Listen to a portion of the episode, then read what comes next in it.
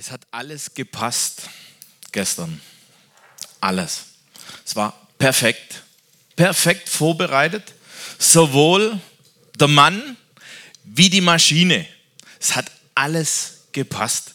Die Ingenieure, die Techniker, die Monteure haben absolut Top-Leistung gebracht. Der Silberpfeil steht optimal da herausgeputzt, gewienert. Leute, der Silberpfeil kommt gar nicht weit weg von hier. Ich weiß nicht, äh, wie weit ist AMG weg von hier? Fünf Minuten. Also, gar nicht weit weg. Es hat alles gepasst. Der Mann steigt ins Cockpit. Alle sehen gespannt zu. Er weiß genau, sein Kollege hat vorgelegt, wenn ich auf die Pol will, dann muss ich meinen Kollegen schlagen. Es läuft perfekt.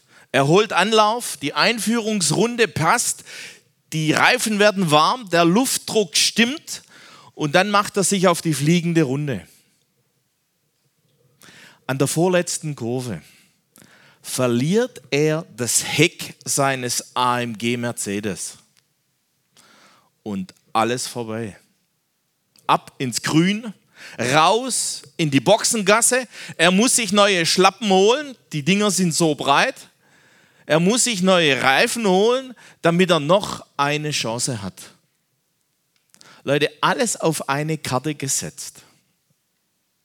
Und dann versucht er, diese Zeit zu toppen, die Hamilton in den Asphalt gestempelt hat. Nochmal, und jetzt muss er auf Nummer sicher gehen. Er kann nicht mehr auf Risiko. Und deswegen startete der gute, wie heißt er, Nico Rosberg vom Platz 2 heute Morgen. Er hat ganz klar ein anderes Ziel gehabt heute Morgen. Diese verhunzte Kurve. Leute, auf der Rennstrecke ist es so, da gibt es einen Einlenkpunkt. Und wenn du diesen Einlenkpunkt verpasst, dann kannst du die Kurve abhaken. Wenn du zu früh reingehst, kommst du über die Abweiser, das Auto hebt sich hinten hoch und stellt sich quer. Mit dem Motorrad wäre es dann ganz heftig, ja, das gibt dann einen Abflug. Kommt man zu spät, hat man den Bremspunkt, zu, diesen Einlenkpunkt zu spät gesetzt, geht man ins Grün. Da ist dann gut, wenn es grün ist oder wenn es Kiesbett da ist. Es passt einfach nicht. Es muss auf den Punkt passen. Und wahrscheinlich war dieser eine Einlenkpunkt der Grund dafür, dass Rosberg heute Platz 2 belegt und nicht Platz 1 belegt hat. Denn durch diesen Fehler startete er von Platz 2. Das gleiche Rennen. Neben ihm heute Morgen auf dem Siegertreppchen, da stand einer in Rot gekleidet. Das Grinsen von einer Backe bis zur anderen. Die Eva hat durchgehalten, die Eva hat das Ziel erreicht. Vettel, Vettel ist auf Platz 3. Seine Ferrari heißt Eva, sein Ferrari heißt Eva. Ähm, ja, okay. Er hat sein Ziel erreicht, er hat alles richtig gemacht, er hat mehr erreicht, wie man von ihm erwartet hat. Für den einen knapp daneben, knapp, wirklich nur knapp, Zentimeter. Platz zwei. Für den anderen hat alles gepasst, für den anderen und er ist doch auf Platz drei gelandet und war glücklich. Leute, es kommt immer auf die Zielsetzung an. Welches Ziel habe ich? Welches Ziel habe ich mir gesteckt? Ich kann an dem von mir gesteckten Ziel vorbeischießen. Dann habe ich verloren. Ich kann aber an diesem gesteckten Ziel, ja, Vettel sagte gestern, es wäre möglich, aufs Treppchen zu kommen. Und er stand heute auf Platz 3.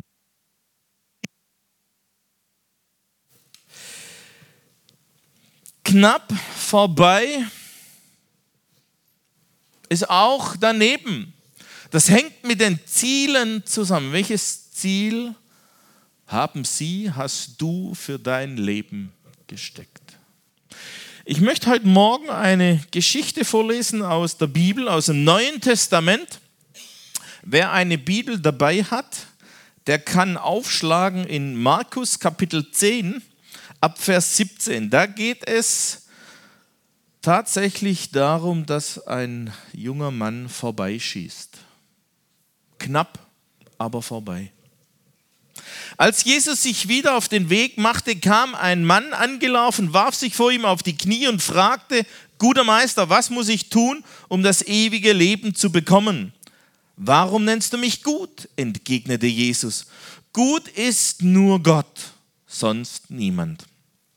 Du kennst doch die Gebote.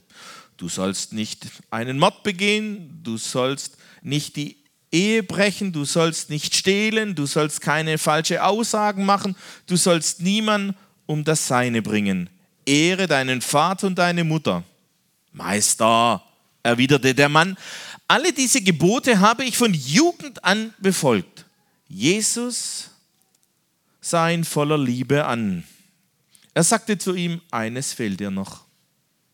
Geh, verkauf alles, was du hast und gib den Erlös den Armen und du wirst einen Schatz im Himmel haben. Und dann komm, folge mir nach. Der Mann war, war tief betroffen, als er das hörte. Und er ging traurig weg, denn er hatte ein großes Vermögen. Jesus sah seine Jünger der Reihe nach an und sagte, wie schwer ist es doch für einen Menschen, der viel besitzt, in das Reich Gottes zu kommen. Die Jünger waren über seine Worte bestürzt. Aber Jesus sagte noch einmal, Kinder, wie schwer ist es, ins Reich Gottes zu kommen. Eher geht ein Kamel durch ein Nadelöhr, als dass ein Reicher ins Reich Gottes kommt. Sie erschraken noch mehr. Wer kann dann überhaupt gerettet werden? Fragten sie. Jesus sah sie an und sagte, bei den Menschen ist das unmöglich, aber nicht bei Gott. Für Gott ist alles möglich. Da kommt dieser junge Mann zu Jesus und er hat die eine alles entscheidende Frage. Diese Geschichte wird dreimal erzählt in der Bibel. Und wenn man alle drei Geschichten zusammenliest, dann bekommt man ein unheimlich gutes Bild von diesem Mann. Ich möchte ihn kurz beschreiben. Leute, das war so ein self-made man. Der hat alles geschafft, was es im Leben zu schaffen gibt. Er hat Macht gehabt. Einer von diesen drei Geschichten erzählt nämlich, dass er zum sogenannten Sanhedrin gehört, zu dem obersten Rat. Das sind 71 Männer, die das politische wie religiöse Geschick dieses Volkes, dieses Landes Israel bestimmt haben zu der damaligen Zeit. Das waren die Mächtigen im Land. Er gehörte dazu. Er hatte Karriere gemacht, er hatte Geld. Ob er das Geld vom Opa oder vom Papa mitbekommen hat, wissen wir nicht. Er hat es zumindest gehabt. Er hatte sein Schäfchen im Trockenen. Er hatte alles richtig gemacht bis zu diesem Zeitpunkt. Macht, Einfluss, Geld, Karriere, alles. Die Villa mit dem Pool und Klimaanlage, ein sicheres Leben, ein gut gefülltes Konto, ein Job, der sicher war, vielleicht war er Chef, weiß man nicht. Und ich weiß nicht, ob es euch aufgefallen ist, er hatte sogar ein moralisch geführtes Leben. Was sagt er von sich selber? Hey, hast nichts Neues? Kannst mir nicht was sagen, was ich noch nicht weiß? Ich lebe moralisch perfekt, habe ich alles gemacht. Ich war noch nie mit einer fremden Frau im Bett. Ich habe noch nie irgendjemand beschissen. Da, bei mir gibt es keine Spendenaffären. Es gibt bei mir kein Schwarzgeldkonto in der Schweiz. Es gibt keine Steuerhinterziehungen, es gibt keine Skandale in meinem Leben, alles perfekt. Leute, so stellt man sich den perfekten Schwiegersohn vor. Gut, ich habe jetzt nur Jungs und keine Töchter. Ähm, also für euch Mütter, die das wäre der perfekte Schwiegersohn. Alles perfekt.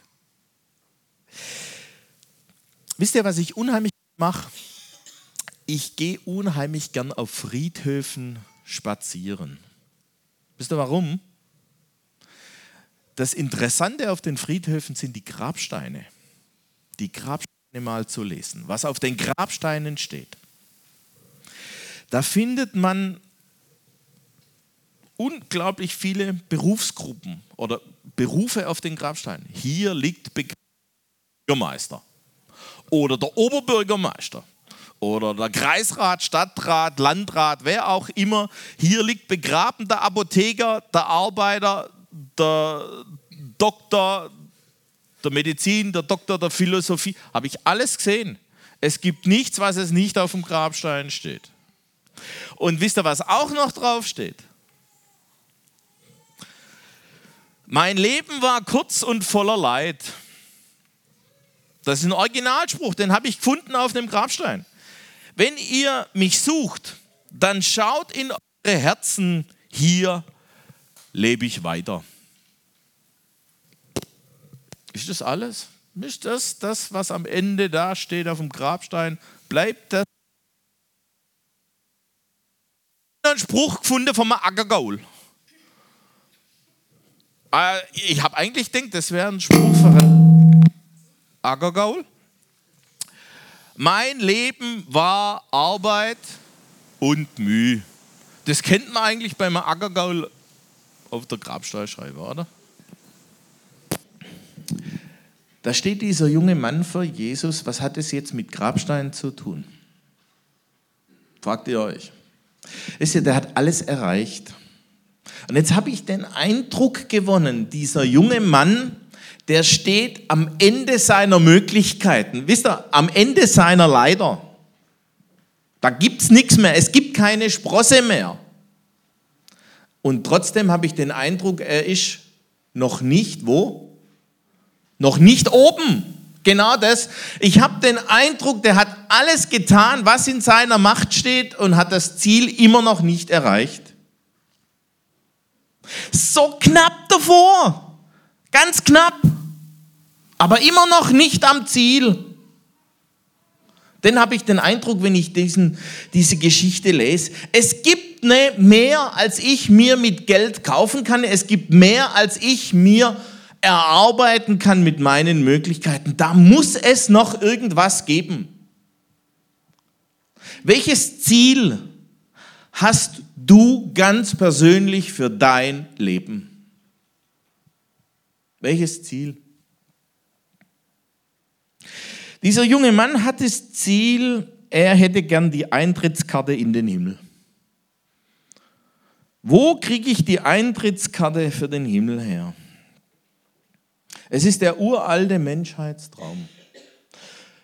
Leute, ich arbeite seit über 20 Jahren in dem Job, den ich jetzt mache, und ich habe sehr viel mit Menschen zu tun aus der gesamten Gesellschaftsbreite unseres Landes.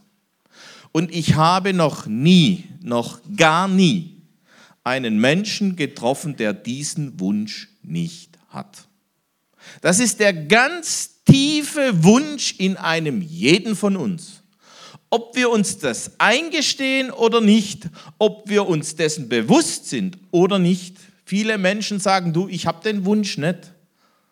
Und doch, irgendwann kommt die Zeit, wo jeder sich über dieses Thema Gedanken macht. Dieses ewige Leben. Hollywood hat dieses Thema gefunden. Da gibt es unglaublich viele Hollywood-Streifen. Da gibt es Filme über den Heiligen Gral. Ja? Wenn man einen Schluck aus dem Heiligen Gral nimmt, dann hat man das ewige Leben. Das soll der Becher vom letzten Abendmahl gewesen sein damals. Der Jungbrunnen oder gar nicht weit weg von hier. Wisst ihr, was es da gibt? Auf der anderen Seite von der Autobahn. Sagt euch Trips Drill was? Da gibt es die Altweibermühle. Ihr Männer, ja, die schon Weile verheiratet sind. Aber es bringt nichts, meine Frau ist auch schon untergerutscht. Und, und ich auch. Ich auch. Wir sind miteinander untergerutscht. Und ich sehe immer noch so aus. Habt ihr das eigentlich gemerkt? Der Scheitel liegt immer noch auf der gleichen Seite wie, vor dam wie damals. Ja? Aber merkt ihr was? Das ist genau der Wunsch.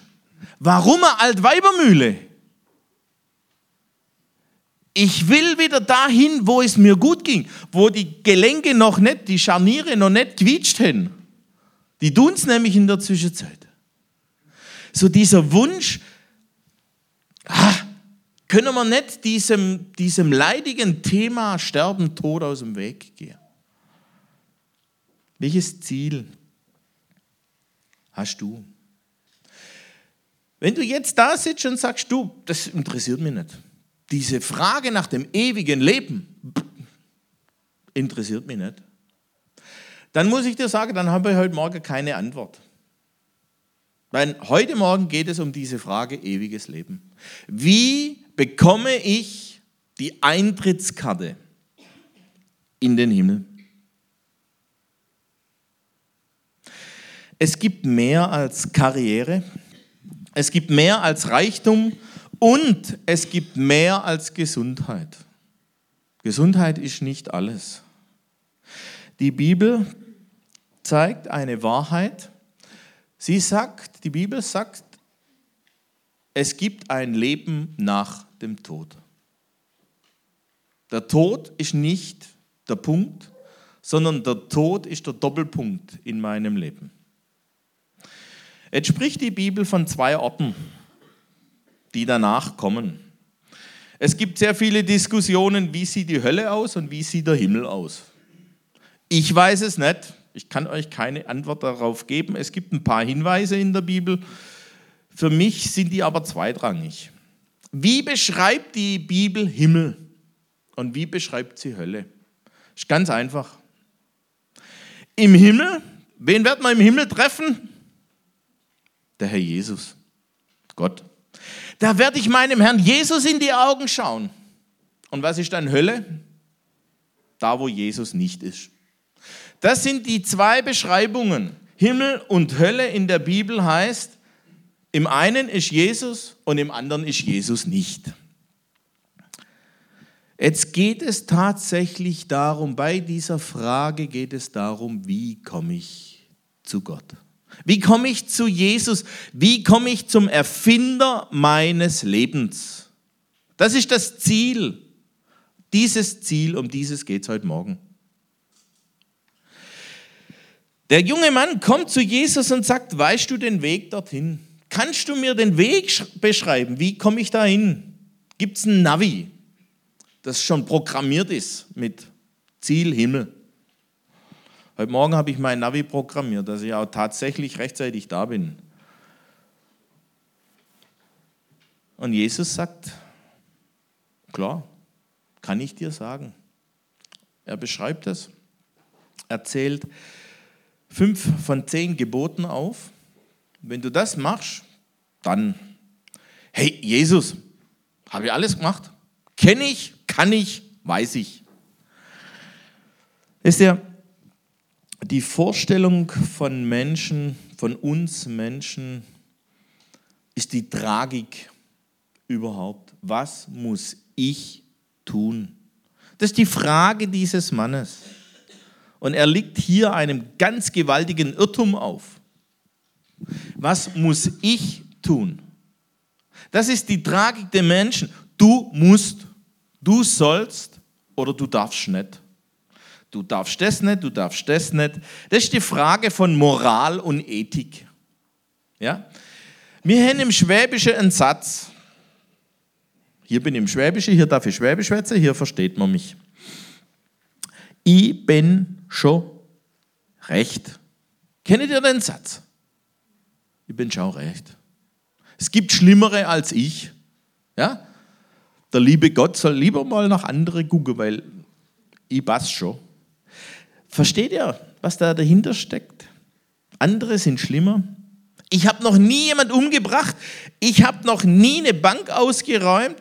Ich war noch nie mit einer fremden Frau im Bett. Ich passe.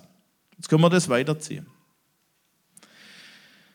Das Gesetz, das ist die Vorstellung Gottes für unser Leben. So stellt sich Gott den Menschen vor.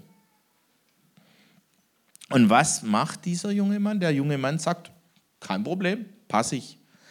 Ich habe kein Problem da rein. Du sollst nicht töten. Ey, ich habe noch nie ein das Licht ausgemacht. Du sollst nicht Ehe brechen. Du sollst nicht stehlen. Du sollst nicht schlecht reden über andere. Du sollst niemand betrügen. Das sind die fünf Gebote, die Jesus zitiert. Ich kann, ich will und ich werde das alles einhalten. Leute, das ist das Problem dieses jungen Mannes.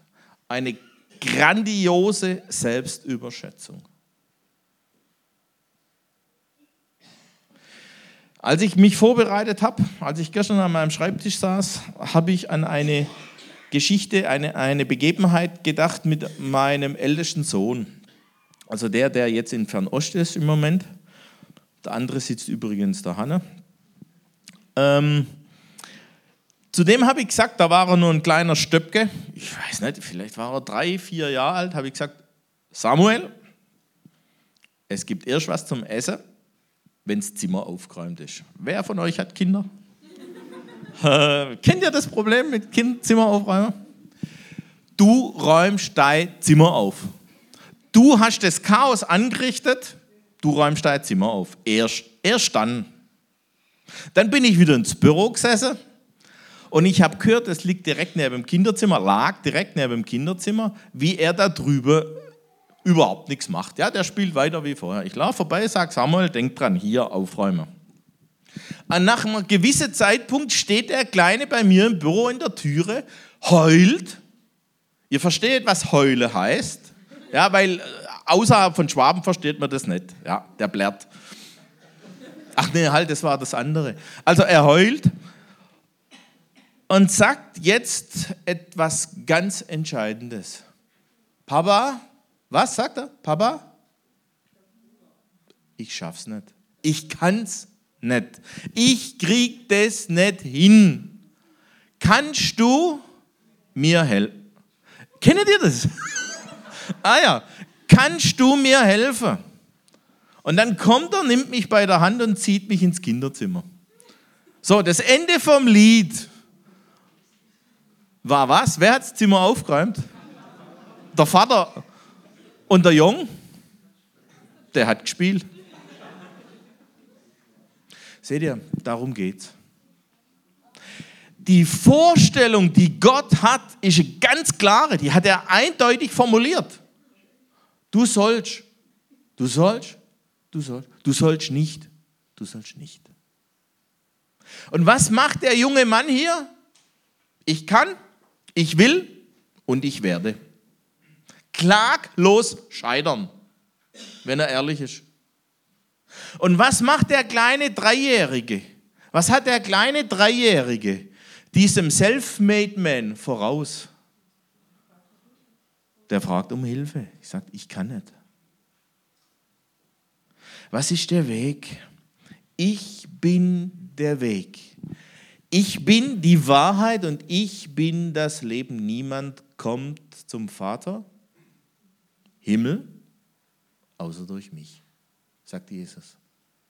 Kannst du mir den Weg erklären? Ist ja, Jesus sagt fünf von zehn Geboten. Die ersten fünf lässt er weg. In den zweiten fünf Geboten, die, die er zitiert, da geht es immer um den zwischenmenschlichen Bereich. Da, wo es um die Beziehung zu Gott geht, da, wo es um die Beziehung zu Jesus geht, die zitiert er ja gar nicht. Wie heißt das erste Gebot? Ich bin der Herr dein Gott. Du sollst keine anderen Götter neben mir haben. Ist ja im Leben eines Christen geht es nicht um Moral. Im Leben eines Christen geht es um Beziehung. Mit welcher Beziehung lebe ich? Habe ich eine Beziehung zu diesem Jesus? Es ist nicht die Frage, kann ich die Gebote halten? Die Frage ist, was denke ich über Jesus? Wie denke ich, wie lebe ich mit Jesus? Das ist eine Frage von Beziehung. Wer hat den ersten Platz? Was sagt Jesus zu ihm? Du hast alles gehalten und jetzt? Jetzt geh, verkauf alles und jetzt kommt der entscheidende Punkt. Komm, folge mir nach. Lebe mit mir. Nimm mich mit oder geh du mit mir? Das ist der entscheidende Punkt. Wie bekomme ich ewiges Leben? Die Antwort ganz klar, komm, folge mir nach. Wer garantiert mir eigentlich, dass ich am Ziel ankomme? Ich habe heute Morgen das Navi programmiert. Mein Junge ist gefahren, ich bin neben dran gesessen, habe Augen zugehört. Und das muss schon mal viel bedeuten, wenn ich Augen zumache, wenn andere fahren. Ähm, woher wusste ich, dass mein Junge das Ziel erreicht? Ah, das Navi war programmiert. Woher wusste ich, dass das Navi den richtigen Weg zeigt? Woher weiß ich, dass ich, wenn ich da danach fahre, ich das Ziel erreiche? Das war die Frage von den Jüngern. Wer garantiert mir, dass ich das Ziel erreiche? Also Jesus, sein, der junge Mann dreht sich um und geht. Leute, das ist die tragischste Geschichte, die ich kenne in der Bibel. Da steht einer vor Jesus, der zeigt ihm den Weg, sagt zu ihm, du, so funktioniert's. So triffst du mit deinem Leben ins Schwarze. Das passt. Und was macht er? Er dreht sich um und geht. Tragik. Und jetzt haben die Jünger die Frage, wer garantiert uns eigentlich, dass das stimmt, was du sagst? Denn ich kann es ja nicht halten. Ich kriege es ja nicht auf die Reihe. Und jetzt kommt der entscheidende Satz von Jesus. Bei euch, bei euch Menschen ist es nicht möglich. Aber bei Gott. Bei Gott sind alle Dinge möglich. Ich habe einen Satz noch gar nicht erwähnt. Da liest man ganz schnell drüber. Jesus sah ihn an und liebte ihn. Gewann ihn lieb. Das ist die Beziehungsebene. Jesus möchte Beziehung zu ihm haben. Versteht ihr? Versteht ihr? Es geht um den ersten Platz. Es geht darum, dass Jesus sagt, ich möchte Beziehung zu dir. Wer garantiert mir, dass ich, diesen, dass ich dieses Ziel erreiche? Jesus. Jesus garantiert mir, dass es funktioniert. Ist ja, ich, ich werde manchmal gefragt, was ist eigentlich an dem Jesus das Besondere dran? Ich rede nicht so sehr viel von Gott. Über Gott reden Hinduisten, über Gott reden Buddhisten, über Gott redet oder über Götter reden die Animisten. Was ist das Besondere an Jesus? Über Gott redend der Islam, was ist das Besondere an Jesus? Wisst ihr, das Besondere an Jesus ist, dass in Jesus Gott sichtbar wird. Ganz einfach. Gott wird sichtbar in Jesus. Wenn ich zu Gott kommen will, dann muss ich mich mit Jesus beschäftigen. Wisst ihr eigentlich, dass die Christen, dass die Bibel, muss man auch so rum sagen, die Bibel ist keine Religion. Die Religion ist, wenn der Mensch sich Gott vorstellt. So stelle ich mir Gott vor. Das höre ich ganz oft. Mein Gott. Mein Gott ist so, so, so, so. Jeder baut sich sein Göttle so, wie er ihn gerade braucht. Wisst ihr, was Gott heißt? G-O-T-T. Guter, Opa, total taub. Manche übersetzen Gott tatsächlich so. Die denken, ja, Gott ist taub. Andere haben Vorstellungen, wie weiß ich denn, wie Gott ist? Versteht ihr? Und jetzt kommt die Bibel. Was macht die Bibel? In der Bibel stellt sich Gott mir vor. So bin ich. Das ist Jesus. Jesus ist eine historische Tatsache. Das ist keine Idee, es ist keine Philosophie. Jesus ist eine historische Tatsache.